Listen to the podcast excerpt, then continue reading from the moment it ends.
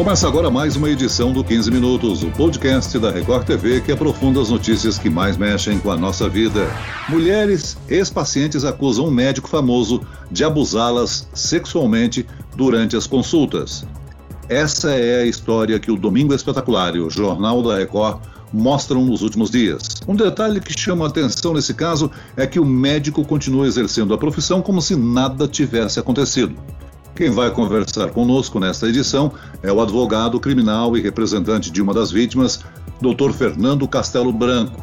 Bem-vindo, doutor. Muito obrigado, Celso. É um prazer comparecer aqui, estar à disposição de vocês na medida do possível para elucidar as dúvidas que podem existir. E quem participa dessa entrevista é a repórter que acompanha todos os desdobramentos da história, Ingrid Gribel. Olá, Ingrid. Oi, Celso, é um prazer participar novamente aqui do podcast. É um caso bem delicado. Tudo começou com a denúncia de uma mulher de 37 anos, uma paciente que registrou queixa em 2014. Ela diz que durante a consulta, ela foi tocada nas partes íntimas durante um exame. Ela procurou, além da polícia, o CREMESP, que é o Conselho Regional de Medicina aqui do estado de São Paulo. O nutrólogo e também especialista em medicina ortomolecular Abib Maldaun Neto foi condenado a dois anos e oito meses de prisão em regime semi-aberto. O médico disse ser inocente, disse que jamais praticou qualquer ato imoral ou ilegal durante a atuação médica, afirmou que sempre colaborou com as investigações e se coloca à disposição da justiça para que a verdade, segundo ele, seja comprovada. A minha pergunta é, doutor Fernando Castelo Branco, a sua cliente ela deu detalhes do que houve durante aquela consulta e como ela reagiu a essa condenação?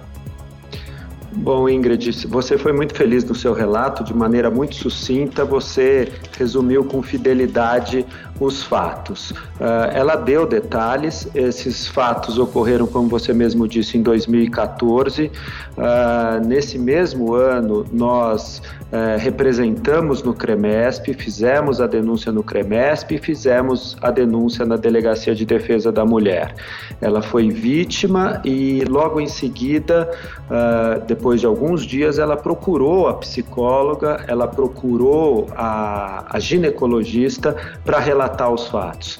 É importante que se diga, Celso e Ingrid, que esses momentos são muito dificultosos para a vítima.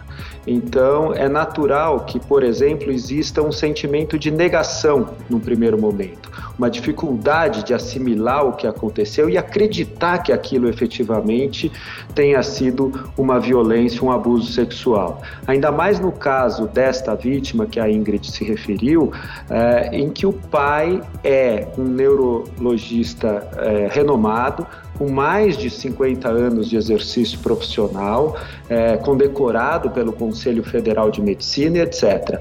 A, a, comparação que ela tinha, o exemplo, o paradigma que ela tem como médico é diametralmente oposto desse cidadão que está sendo acusado.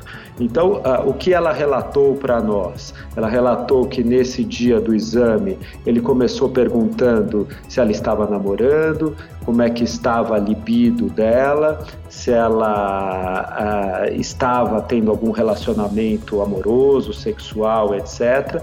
E diante da negativa dela, de que estivesse namorando e que estivesse com uma libido uh, Uh, em atividade, vamos dizer assim, ele pediu para fazer um exame clínico.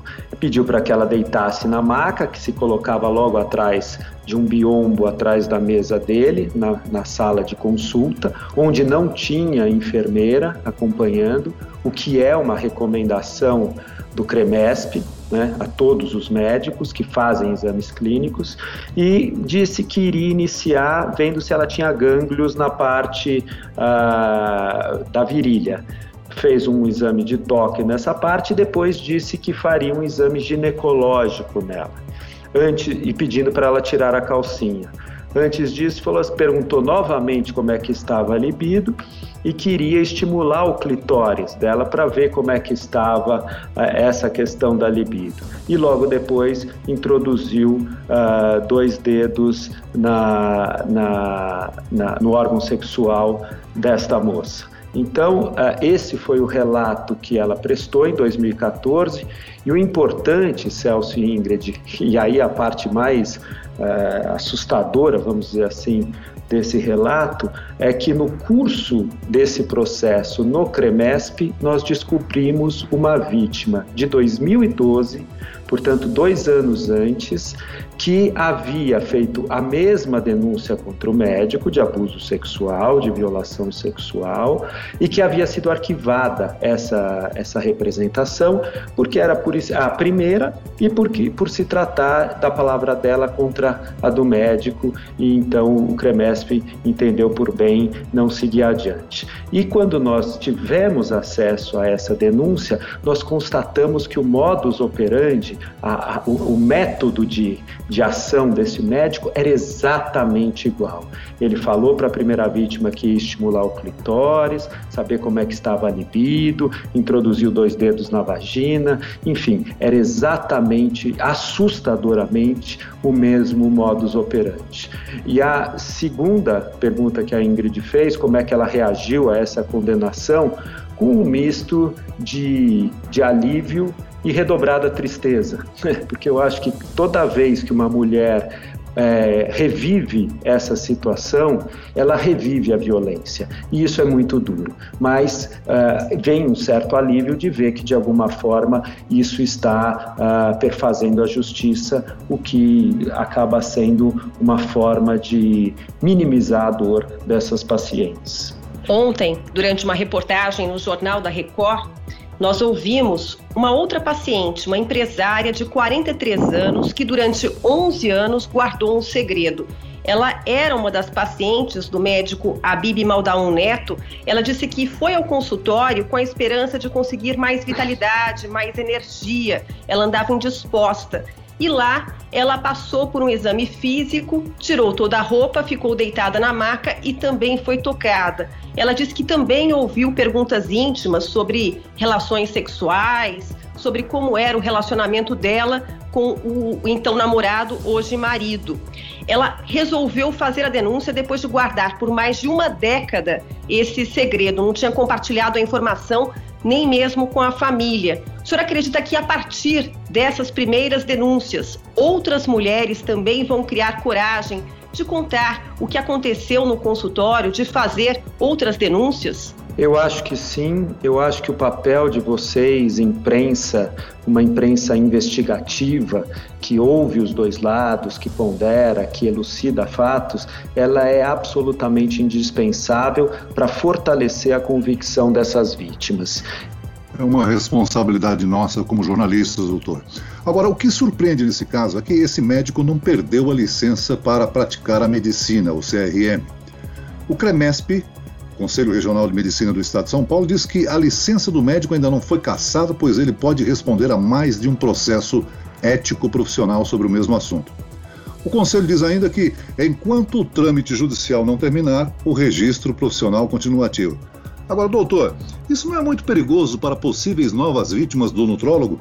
Lembrando novamente do médico Roger Abdelmaci, que recebeu a primeira denúncia de abuso sexual em 1999 e teve o registro cassado apenas em 2011?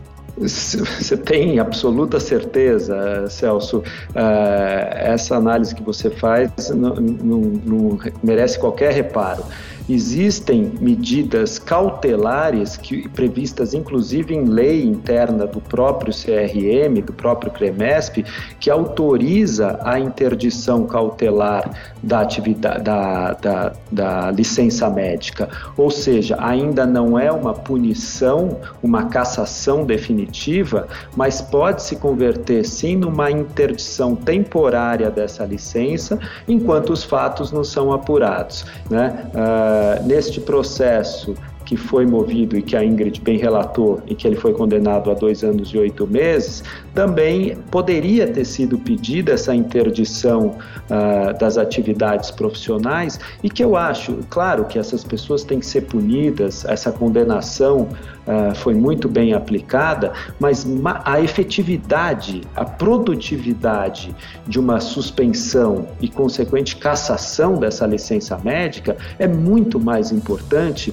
do que uma pena de dois anos e oito meses que ele vai cumprir em regime semiaberto. A condenação foi por um crime chamado violação sexual mediante fraude.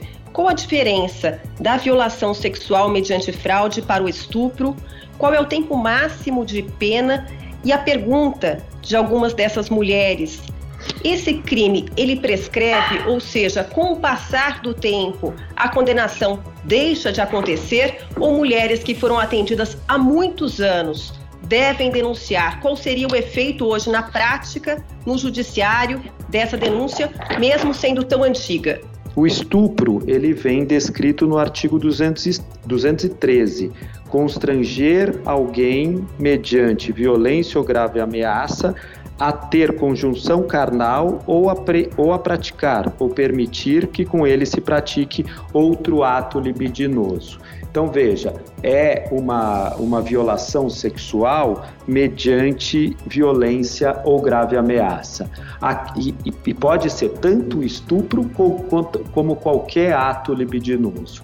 Este médico e tantos outros não se utilizam nem da violência e nem da grave ameaça.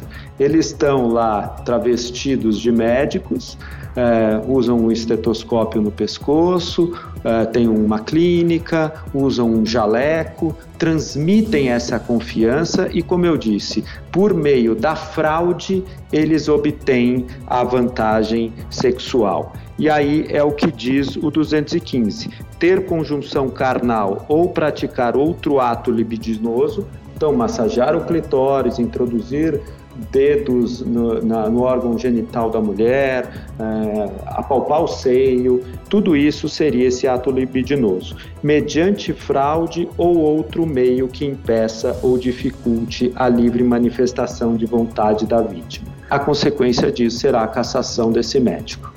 Ou seja, é, qual o próximo passo do processo, então? Se condenado, quanto tempo ele pode pegar, doutor? Bom, no, na esfera judicial, essa pena já está imposta, né? É, neste caso que até agora pelo qual ele foi julgado, que começou em 2014 e como a Ingrid bem relatou, já há uma condenação de dois anos e oito meses em regime semiaberto. Ou seja. Mas o caso de, no... o caso de novas vítimas altera o processo? O senhor está ingressando com, com nova acusação? Sim, cada, cada vítima é, acarreta um novo processo, seja a representação no CRM, seja, se possível, uma ação penal na esfera judicial aqui em São Paulo. Então, o que pode acontecer se vamos imaginar novas vítimas apareçam e que hajam novas ações penais. A esses dois anos e oito meses se surgirem novas condenações, essas penas passam a ser somadas, como aconteceu no caso do João de Deus, como aconteceu no caso do Roger Abdelmaci, que as, as, as penas, quando somadas e ao término, uh, se mostraram aí em algumas dezenas de anos. Né? Então, é pela quantidade das vítimas, e aí analisadas individualmente em cada processo específico, vão ser impostas penas relacionadas a cada um desses crimes. Após ele cumprir a pena, ele pode voltar a praticar a medicina? Eu acho que não, Celso pelo simples fato de que a, ele acaba sendo a decisão da, do Conselho Regional de Medicina, e aí, claro, um grau recursal para o Conselho Federal de Medicina, é a cassação da licença. Né? Existem uma, existe uma graduação das penas que poderia ser a suspensão da, do exercício profissional, etc. Como ele está sujeito a uma pena a mais grave, eu entendo, na esfera administrativa, que seria a cassação, isso inviabilizaria o retorno dele ao exercício da medicina, o que é um alívio para todo mundo. Para nós termos proporção dessas denúncias, Quantas mulheres já formalizaram as denúncias e quantas procuraram ajuda até agora?